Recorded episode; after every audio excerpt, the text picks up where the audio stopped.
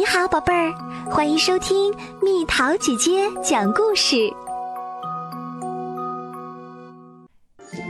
偷西瓜的欢，原著金靖，改编卢颖，绘图梁川，由中国中福会出版社出版。蜜桃姐姐播讲。这片瓜田是李大叔和张大伯合伙种的。李大叔负责种瓜卖瓜，张大伯负责看瓜。瓜田附近的欢子夫妇好想吃西瓜，他们听说张大伯是位有名的老实人，就动起了脑筋。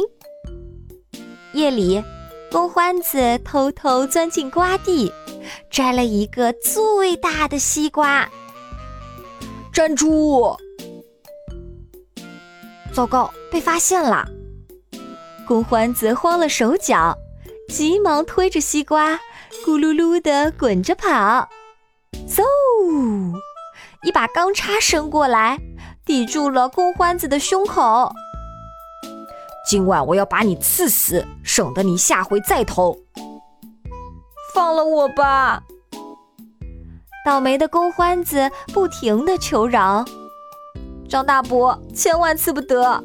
你是有名的老好人，你饶了我吧！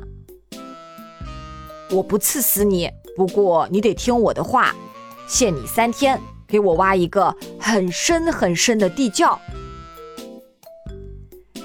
到第三天的后半夜，公欢子终于挖好了一个又深又宽的地窖。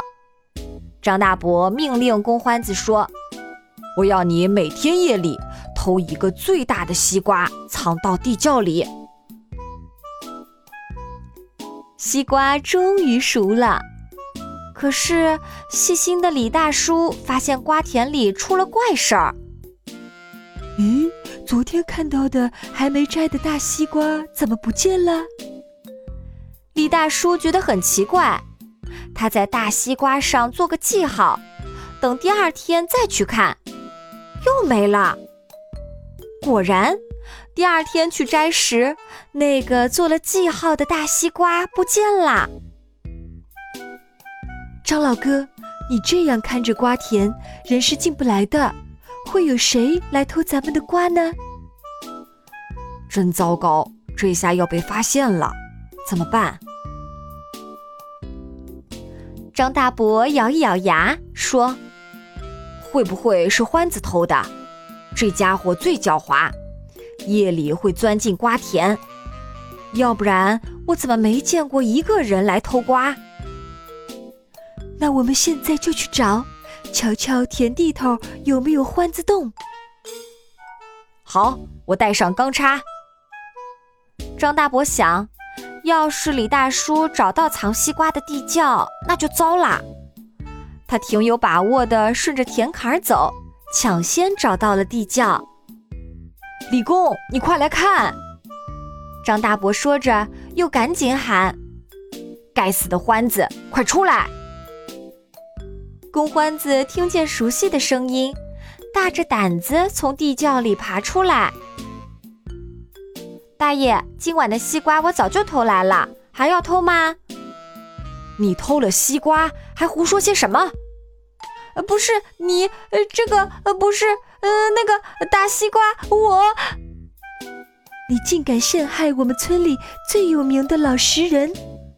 张大伯秘密被说破，举叉便刺向公欢子。就在这一刹那，母欢子一把扯住公欢子，掉头就跑。张大伯一叉刺了个空，由于用力太狠。整个人栽进了地窖里。等他缓过神来，想把欢子堵杀在地窖里时，欢子夫妇早就从小通道逃走了。为民除害而光荣负伤的张大伯，更加受到了村里人的尊重。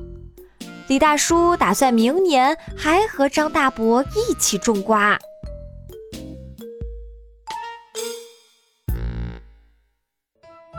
好了，宝贝儿，故事讲完啦。